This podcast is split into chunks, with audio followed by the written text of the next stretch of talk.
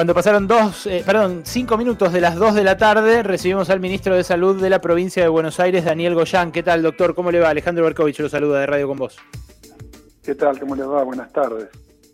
Bien, buenas tardes. Gracias por atendernos tanto tiempo, doctor. Me imagino debe estar con muchísimo trabajo eh, y le quiero preguntar por, por eh, la reunión que tuvieron esta mañana el gobernador, el jefe de gobierno. Ellos quedaron en que eh, se van a reunir los ministros de salud y las autoridades del área para evaluar qué pasa a partir del sábado. ¿Cuáles son las variables que van a poner sobre la mesa, doctor? Bueno, este viernes que pasó tuvimos una reunión semanal en el Ministerio de Salud de la Nación con el ministro de Nación, el ministro de Provincia, en mi caso yo, y el ministro de la Ciudad, Hernán Quirós, y, los, y parte de nuestros equipos eh, hemos estado analizando y para esta para este fin de semana, digamos, viernes, seguramente nos estaremos juntando nuevamente, todavía no tengo el día exacto, pero este, para continuar haciendo este trabajo de seguimiento, este, que en las dos primeras semanas, desde el primero, eh, todavía, digamos, es difícil sacar conclusiones porque si bien objetivamente eh, bajó la circulación, sobre todo el transporte público, eso se puede medir bastante bien, y este, obviamente los resultados en términos epidemiológicos se empiezan a ver siempre, como lo decimos siempre, postdatados un par de semanas. Así que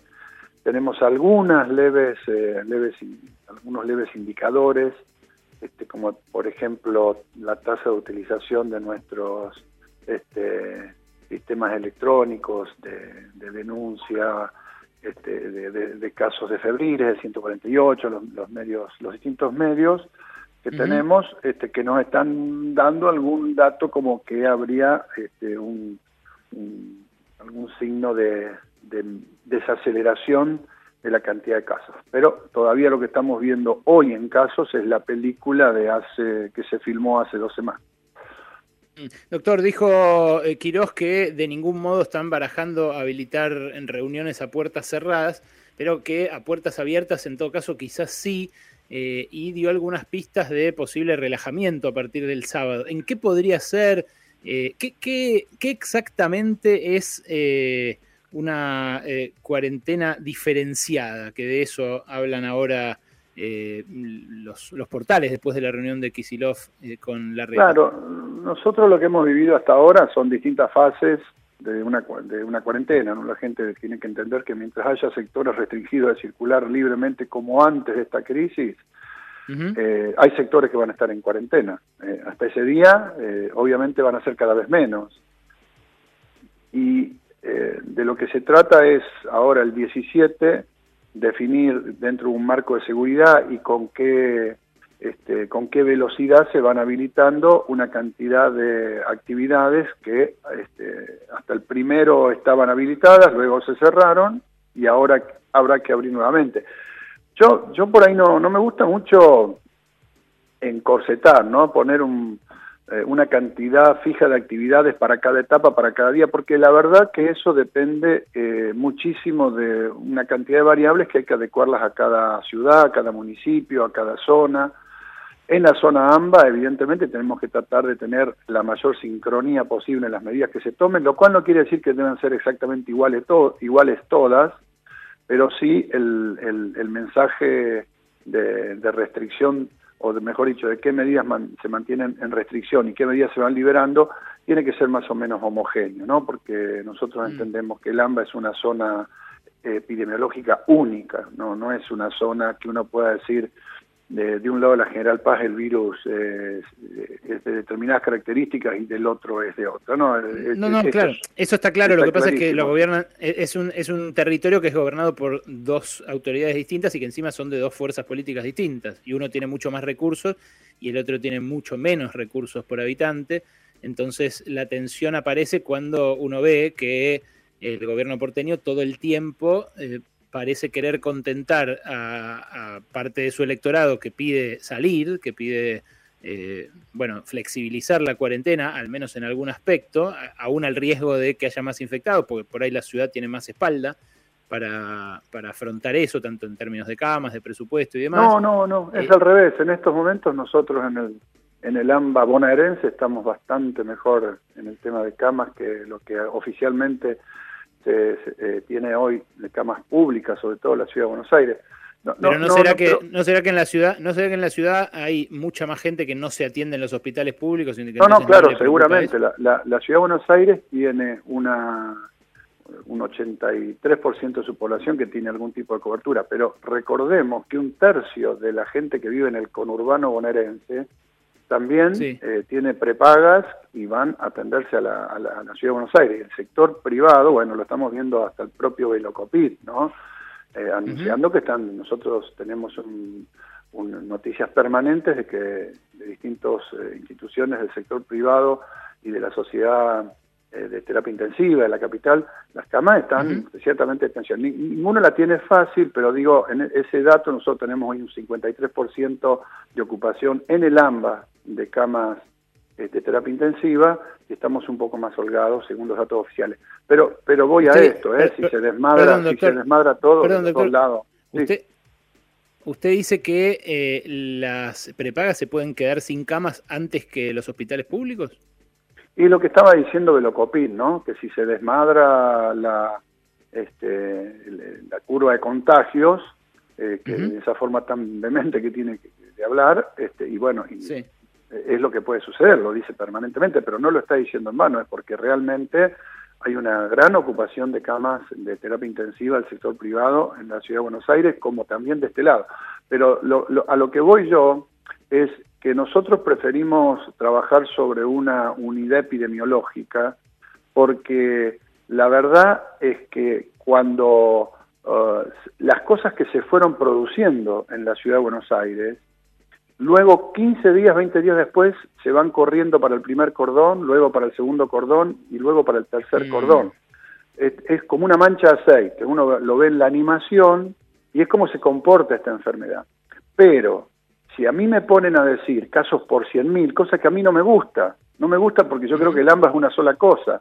Ahora, si a mí me ponen a decir cantidad de casos por 100.000, nosotros en el AMBA bonaerense tenemos tres veces menos casos por cada 100.000 habitantes. Eso no me conforma en nada, se lo aclaro, ¿eh? porque como estoy diciendo, eh, tiende a homogenizarse todo esto. Por eso digo a mí esto que, que me dicen... Eh, que quieren que si el mapa está más rojo, mire, el mapa se pone más rojo, menos rojo por municipio, por jurisdicción, etcétera, según la cantidad de casos cada 100.000 habitantes, lo dibuja un sistema eh, que, independiente, uno carga los datos y pinta así. Por eso digo, este, esto hay que, hay que tomarlo con, con la seriedad que tiene. AMBA es una unidad epidemiológica, no me gusta ni siquiera estar haciendo demasiadas divisiones acerca de, los indicadores, eh, este, porque la verdad es que cuando falten camas de un lado y del otro, eh, la gente va a acudir a donde haya una cama. Entonces, la verdad que nos tenemos que mirar solamente como una unidad y eso es mi, es mi visión, ¿no? Mirarnos desde el primer día fue así. Goyan, buenas tardes, los saluda Noelia Barral Grijera. ¿Qué, mm, ¿Qué expectativa tiene eh, su Ministerio de Salud, el gobierno bonaerense y qué expectativa podemos tener eh, los ciudadanos respecto de los distintos tratamientos, de la investigación, del test sobre la vacuna? Eh, ¿En qué plazos pueden estar empezando a combinarse con la cuarentena para permitir retomar algunas de las actividades que todavía no han vuelto a la normalidad? Bueno, una vacuna que ahora vamos a entrar en una etapa de experimentación de una de ellas, pero en los próximos días este, sucesivos a esta primera prueba eh, va a haber dos o tres más que se a, van a estar probando acá en Argentina, seguramente, porque está en conversaciones con varias de ellas, con varios laboratorios. ¿Son eh, del eh, test sí, del son todos del extranjero, sí, son de Estados Unidos, de China principalmente. Son las, hay tres vacunas chinas y unas cuatro, tres o cuatro norteamericanas. La primera, Pfizer, ya ha cerrado un acuerdo acá para que una cantidad entre tres, cuatro mil voluntarios eh, formen parte de un estudio, ensayo clínico que es en Alemania, en Estados Unidos y, este, en Argentina. En Argentina básicamente va a ser la zona AMBA, que es donde hay más casos, obviamente, de circulación. Eh, pero bueno, hay otras. Eh, luego está el tema del, del suero hiperinmune, Estamos muy próximos a empezar a recibir este, los sueros, eh, una vez que esté terminado todo el proceso en la ADMAT y para empezar los ensayos clínicos. Eh, ustedes, me refiero al de los caballos, ¿no? Esto que genera un, suero similar al que se usa para las picaduras de araña, el anti, digamos antiofídico, anti eh, picaduras de, este, de abejas o antibotulínico, una modalidad que está bastante conocida en Argentina. Eso yo creo que las vacunas, por más que empiecen las pruebas, ensayos clínicos, etcétera, uno no tiene un horizonte anterior a los, con mucha suerte, tres, cuatro meses como mínimo, como para poder contar con una vacuna. El suero hiperinmune tendrá un horizonte un poquito antes, seguramente, de, acuerdo a cómo vaya dando el ensayo clínico. Por ahora seguimos experimentalmente con el plasma, con más de 300, cerca de 350 personas tratadas. Estamos empezando a sacar conclusiones científicas, más allá de las observaciones empíricas, que en muchos pacientes aparentemente han dado muy buen resultado. Y esos son los tratamientos que uno está viendo y algunos otros protocolos que todavía ninguno se ha destacado de distintas drogas y combinaciones de drogas por, por dar alguna alguna algún tipo de cosa científicamente demostrable que sea potente, ¿no? Como, como respuesta terapéutica. Sí, sí, eh, hay un análisis eh, en base a, lo que sucedió en otros grandes conglomerados urbanos como Nueva York, como Madrid, eh, este último publicado en la revista de Lancet, en un artículo, en una investigación bastante interesante, que nos está marcando que lo que les pasó a Madrid, pero en un mes y medio, dos meses, ese pico tan grande que le saturó todo el sistema y produjo tanta mortandad, esa cantidad de gente que ya ha tenido la enfermedad, ¿eh? Eh, y que nosotros la, la, vamos a tener esa cantidad no en un mes y medio, en cuatro meses, generaría, y esto es todo hipótesis, pero aparentemente hay un patrón común, generaría una especie de, por algún efecto, con un, con uno, con un eso eh, que se denomina efecto rebaño, pero muy chiquito, porque el efecto rebaño es cuando uno tiene más de 50, 60%, y no es el caso de la población inmunizada, eh, que con una cantidad de entre 5 o 10% de la población inmunizada, en esas grandes ciudades se ha visto posteriormente un declive. Esto es un enigma científico, no se sabe por qué exactamente. Generalmente no pasa así, pero es una observación, por lo menos en el corto mediano plazo, y las segundas grandes oleadas que se dan en esos países, el caso de Estados Unidos este, y en rebrotes en Europa, es sobre ciudades que no tuvieron una gran circulación, no sobre la que ya los tuvieron. Esto es una observación muy preliminar. Perdón, esto que pasó con, con Cataluña, por ejemplo, que, lo que pasó en Cataluña y Andalucía, que, que, los volvieron a cuarentenar duro este fin de semana, ¿es en lugares donde no había habido casos antes? En general se da esa situación, ¿no? No en lugares mm. en donde, porque eh, Cataluña en Barcelona tuvo un desempeño, pero hacia el interior del resto del Estado eh, no tuvo ese, ese mismo comportamiento. No, claro. bueno, sobre esas ciudades donde tiene poca circulación, no, eh, ¿Qué es lo que pasó en la costa oeste norteamericana y en Texas y en Florida? Ah, el, gran, la, gran cantidad de contagios inicial fue en la costa este, Nueva York, etcétera. Luego corrió hacia el, oeste. Fíjese que California está a 4.800 kilómetros de Nueva York y Miami a 2.000 y Texas a 2.700 y algo. Y sin embargo, eh, bueno, los vuelos de aviones ahí persistieron y ahora, al revés, en pleno pico de estos lugares, la gente sigue yendo y viniendo de Nueva York para estos lugares, pero no se ve, todavía no se constata en la ciudad de Nueva York que haya un rebote.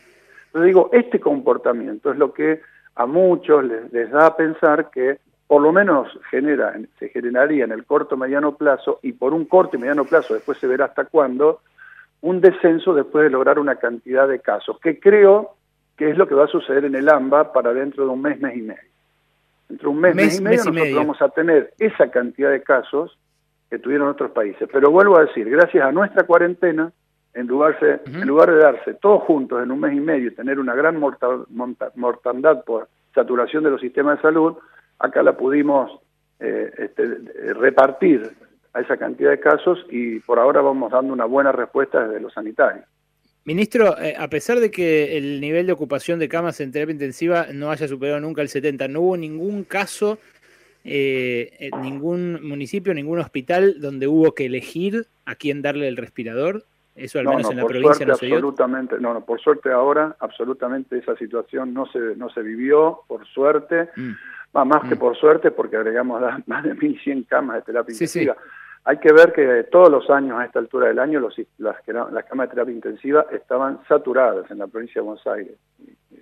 fíjese que en la parte provincial nosotros en, en, febrero teníamos 790, eh, perdón, 390 camas provinciales y ya estamos eh, por llegar eh, en el territorio de la provincia a mil, solo, solo provinciales, hay que dar las municipales y las privadas.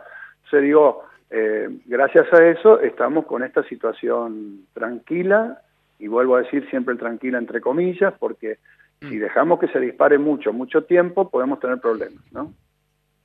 Doctor, eh, el, laboratorio Pfizer que va a hacer la prueba acá de esta vacuna, eh, me imagino que usted decía, cerró un acuerdo para hacer eh, la, prueba aquí en, humanos con voluntarios y demás.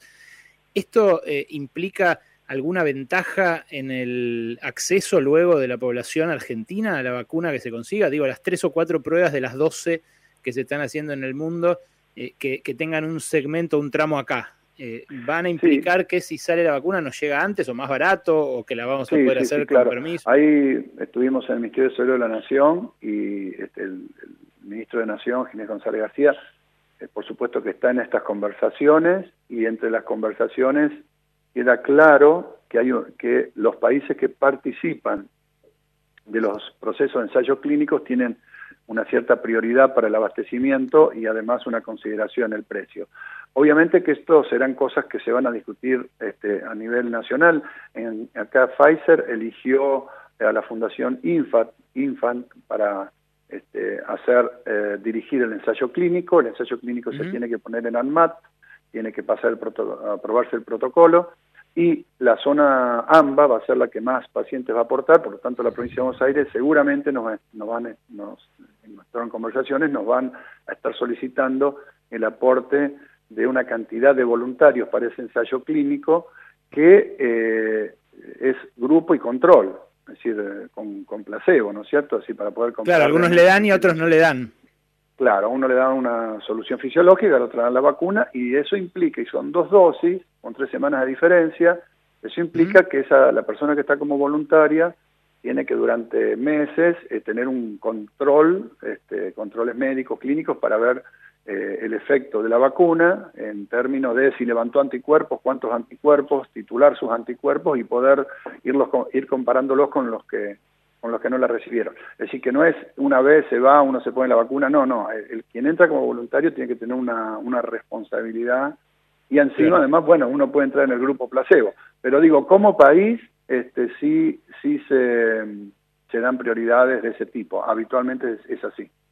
Mm, porque la semana pasada cuando se conoció la noticia, eh, bueno, eh, muchos eh, reaccionaron creyendo que era simplemente eh, poner el cuerpo, digamos, que se iba a probar acá porque no lo querían probar en sus países de origen. Después se terminó confirmando que, ya todas estas pruebas se están haciendo en Estados Unidos y Europa también, ¿no? Desde hace mucho tiempo. Sí, sí, sí. Miren, cuando se hace en Estados Unidos y en Alemania, en Estados Unidos, antes uno va un poco más tranquilo porque te sabe que eh, ellos a sus poblaciones obviamente más que nunca no, no, las van a descuidar. No, uno, lo digo sinceramente, uno si, si, un, si un multicéntrico a mí me dicen que es en un país de, europeo y en Estados Unidos y en un país latinoamericano, yo voy más tranquilo. Cuando me dicen que son tres países del tercer mundo, ya me preocupo, ya me preocupo. Eh, pero este no es el caso, las vacunas se están probando en esos países también y este eh, la verdad es que las pruebas de seguridad ya, están, han sido hechas, es decir, una de las primeras cosas, primero se, se, ve si levanta anticuerpos, ¿no? Segundo, además se ve la seguridad antes, antes de pasar a los ensayos clínicos masivos en un grupo muy reducido de gente que no, que no produzca eh, algún efecto indeseable importante. Esa, esas fases ya están hechas. Entonces vienen eh, en la fase en donde eh, se va a contrastar en una población que estimo son de unas 300.000, eh, perdón, 30.000 personas en todo el mundo, se va a comparar 15.000 contra 15.000 a ver eh, si realmente desarrolló un anticuerpo, si realizaron inmunidad y cuánto tiempo le duró. Eh, este, así es como mm. se hacen todos los ensayos clínicos. Estamos hablando con el doctor Daniel Goyán, que es ministro de Salud de la provincia de Buenos Aires. Hace un ratito nos dijo que espera para dentro de un mes o un mes y medio el pico de casos. ¿Eso quiere decir que van a seguir incrementándose los casos diarios de acá hasta dentro de un mes y medio? No, no, no. No, yo digo que de acá a un mes y medio estaríamos juntando, según estos estudios que hemos estado viendo de otros países y, según como vemos que evolucionan acá los casos, vamos a estar juntando en ese periodo, que en total van a haber sido cuatro meses, la ah, cantidad de casos, claro, la, misma cantidad de casos, de porcentaje de, casos de gente inmunizada que se observaron en mm. otros países. Esto tiene que ver también mucho con, eh, con determinadas, determinados indicadores que no terminan eh, de ser muy eh, seguros ni convincentes en ninguno de todos los estudios, pero es una observación que se viene llevando a cabo y que tiene una cierta relación con lo que nos pasa cuando tenemos un foco importante en un barrio de los llamados vulnerables, los vulnerados. A ver, ¿por qué? Si uno tiene una explosión de casos, se actúa rápidamente, bueno, todo lo que se ha hecho, y después, cuando se regulariza ese barrio, la gente sigue haciendo su vida casi normal, dentro de la cuarentena, pero lo mismo que cualquier otro barrio, eh, no hay una segunda explosión de casos.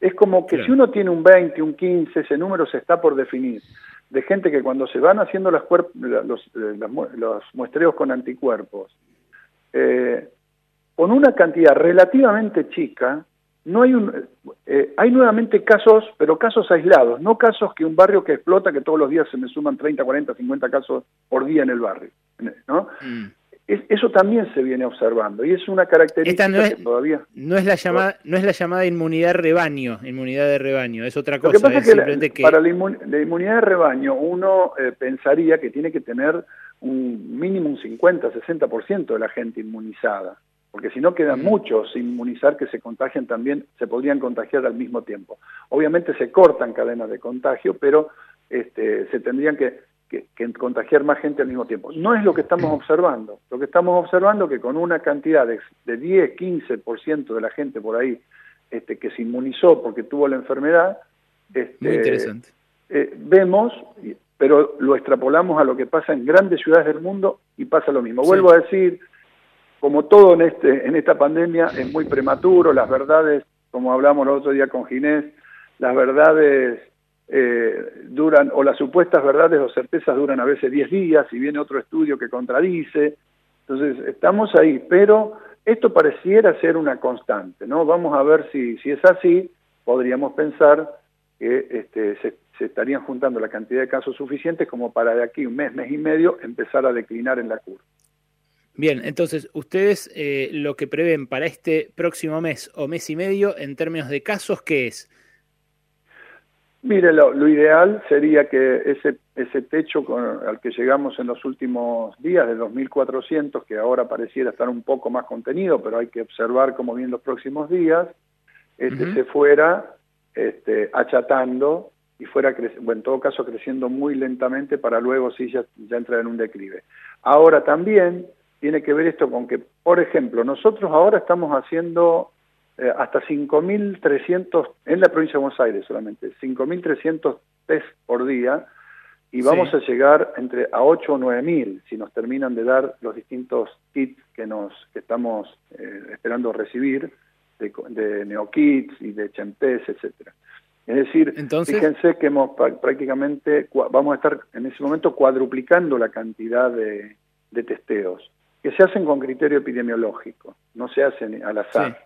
Con lo cual, en ah. todos los países, toda la gente, y esto pasó en todos los países, toda la gente que no se sintió mal o que a lo sumo tuvo una estuvo oligosintomático, que ni se le pasó por la cabeza un coronavirus porque a lo mejor un poquito de tos, un poquito afiebrado una noche y el otro día estaba bien. Toda esa gente que no concurre al hospital a ver si tiene o no, esa gente no se detecta. Entonces ahí vendrán los que dicen hay que testear a todo el mundo. Sí, habría que testear a los 45 millones de habitantes todos los días con PCR. Para, ¿Por qué? Porque yo puedo testearme hoy y lo estoy incubando y los primeros cuatro días la PCR no me da nada. Cosa que es imposible, es absolutamente mm. imposible. Y además no sirve. Estados Unidos hizo 28 millones de test y mire el desastre que fue. No, no sirve. Hecho así a la loca no sirve. Lo que sirve es testear con criterio epidemiológico, ir descartando y aislando eh, lo más posible la gente que está en estadio de contagio para que no contagie. ¿Vamos a alcanzar ese 100%? No, pero mientras más cadenas cortemos, la curva va más lenta, ¿no? Doctor, y la última por mi parte, ¿qué, eh, ¿en qué momento imagina usted, eh, un cambio de fase más decisivo, digamos, un, momento en el cual eh, se, se, puedan relajar algunas de las restricciones eh, en este área, en el área más, más complicada. El 18 de, julio pareciera que no, no es esa fecha. No, el 18 de julio no, eh, y a riesgo de que me pongan el titular de algo, porque esto uno dice, a mí, yo no tengo la bola de cristal, pero digo, eh, bajo este razonamiento que estamos haciendo, uno espera que para entrada ya la época estival, la época de la, terminado el invierno, que coincide con este tiempo que yo le estoy diciendo, uno pudiera eventualmente entrar ya en un declive en la zona AMBA. Y esto también es importante, ¿eh? en la zona AMBA. Después hay que ver para mediados de septiembre. Mediados de septiembre. Eh, si todo esto fuera así, eh, deberíamos esperar ya un declive de la curva este, para, para esa época aproximadamente. Vamos a ver si esto si sigue ese mismo patrón que hay en otras ciudades. Eh, como le vuelvo a repetir, todo es una gran incerteza con este virus, pero si siguiera ese patrón, podríamos llegar ahí a ese momento. Lo cual quiere decir, no quiere decir que de acá hasta ese momento uno siga haciendo lo mismo que estamos haciendo hoy con la cuarentena en el AMBA. Es decir, va a haber seguramente a partir del 17 algún tipo de apertura, como hablábamos, este, muy y siempre con el criterio de que si luego vuelve a acelerar mucho, por ahí hace falta hacer un cierre, ¿no? Este, de mayor durante un periodo. Esto es día a día, como lo dijimos siempre, y estamos aprendiendo, este, incluso hasta hasta de nuestro desconocimiento. Doctor, la última se la quiere hacer mi compañero Alejandro Wall sobre otro tema. Sí, cómo no.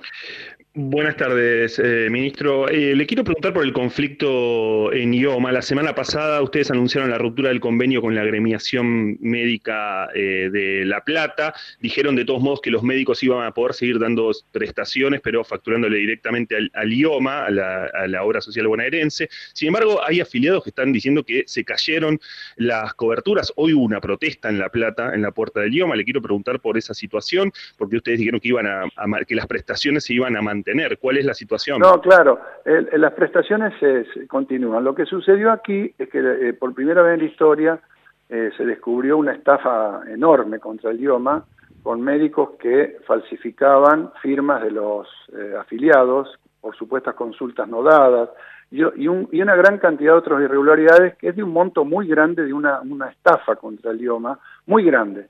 Y se hizo una, eh, sin hacer ninguna eh, denuncia, pública, se hizo como corresponde a los funcionarios en turno, hicieron una denuncia este, penal, eh, además de los actos administrativos que se hicieron, separando estos 12 médicos, hay muchos más, ¿no? Pero ya esta sola maniobra implicaría unos 8 millones de pesos por mes.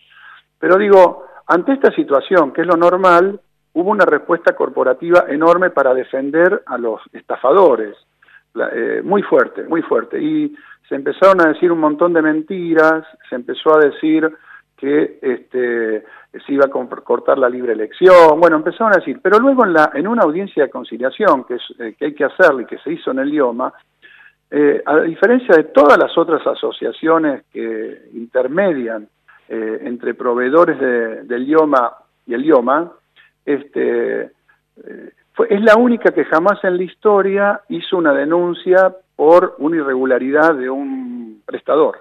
Todas las demás hacen, sancionan, eh, ponen, este, eh, dan cuenta de las irregularidades. Aquí nunca. Y bueno, en esa audiencia de conciliación, la gremiación, en su afán por defender a los que están estafando al idioma, robándole, falsificándole la firma a, todos los, afiliados. Yo tengo pilas y pilas de eh, firmas, con la misma viroma, 800 firmas de, falsificadas, eh, bueno, ellos avalan, la gremiación avala y, encubre a esa gente literalmente.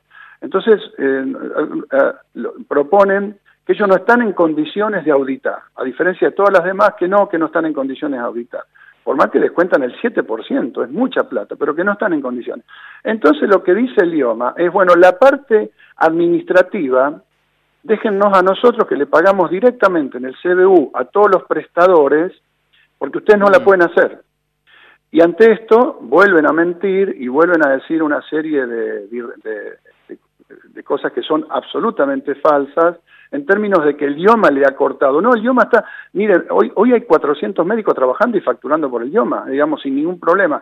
con un sistema mucho más transparente, doctor, mucho más transparente. Doctor, estos, sí. Estos afiliados que están denunciando que no tienen cobertura, imagínense en una situación como esta la angustia que eso genera. ¿Usted qué, le dice? Porque hay, una denuncia concreta, digamos, de afiliados, o una protesta, por eso se lo menciono. Claro, es un tema exclusivamente de La Plata, lo estamos dialogando, lo estamos llamando al diálogo. Yo lo único que le he solicitado, este, al, por supuesto, al presidente del IOMA, como mi opinión, el IOMA es autárquico, pero como mi opinión es que, que no podemos avalar corrupción. Es decir, que lo único que se necesita acá es que los médicos salgan a decir, porque no lo han dicho, al contrario, han reivindicado a los 12 médicos y piden que sean reincorporados, eh, que la agremiación no eh, salga a decir que ellos no bancan actos de corrupción y que van a sancionar a los médicos que los cometan. Con eso solo, ya todo el diálogo se arregla. Lo que no podemos avalar es que se falsifiquen miles de firmas por prestaciones no dadas y que después cuando los afiliados van a buscar su bono. Bueno, eso, eso es lo que le estamos diciendo a los afiliados. Que le pidan al médico que se anote directamente en el idioma que mañana cobra, todo cobra. ¿eh? Estamos al día con los pagos del idioma. Entonces digo, están confundiendo a la gente, no obstante eso hemos llamado y sigue el, diálogo permanente, llamándolos. Lo único que nosotros pretendemos es que no se avale la corrupción, porque desde ahí ya, si no, no hay retorno de nada, ¿no? No, claro, claro, pero de todos modos eh, los afiliados tienen garantizada la cobertura, dice usted. Si el médico no se la quiere prestar, es porque el médico no se la quiere prestar. El IOMA la está pagando dentro de los marcos contractuales exactamente igual que era siempre. El médico está tomando, y fíjese lo que está haciendo el colegio de médicos, de número uno, y la, y la agremiación. Le está diciendo a aquellos médicos que sigan trabajando y facturando con IOMA que le va a quitar el certificado de matriculación públicamente, ¿eh? públicamente, mm. públicamente mm. le están amenazando a quitarle la matrícula a aquellos que quieran seguir trabajando con el idioma. Digamos, digo, son actitudes que los argentinos y que este gobierno no va a tolerar. Con la corrupción no vamos a transar porque eh, realmente el idioma tiene una historia de, de saqueo. Y si no podemos corregir estas pequeñas cosas, porque le aclaro que al lado de todo lo que pasa, esto es un emergente nada más, y realmente no se va a poder nunca poner una obra social que le dé la respuesta que hoy le debería dar eh, a todos los afiliados de la provincia de Lioma, que es una obra social que tiene un buen nivel de ingreso, que administrándola bien tendría que funcionar muchísimo mejor. Ahora, acá hay corporaciones que quieren defender corrupción. Bueno, con eso no se puede negociar. Eh, si ellos bajan esa línea, si ellos aceptan que tenemos que ir todos contra la corrupción, mañana ya hay diálogo y arreglamos todo de nuevo. Ministro, le agradezco mucho este, esta media hora que se tomó para hablar con nosotros. ¿eh? No, por favor, gracias a ustedes. Le mando un abrazo grande. Mm, Daniel Goyán, el doctor Daniel Goyán, ministro de Salud de la provincia de Buenos Aires, muchas definiciones, días especiales eh, para ver eh, cómo va a seguir la cuarentena a partir del fin de semana que viene y también, por supuesto, el tema de la vacuna, el tema del idioma y otros más. Entrevista completa, acá Pasaron Cosas.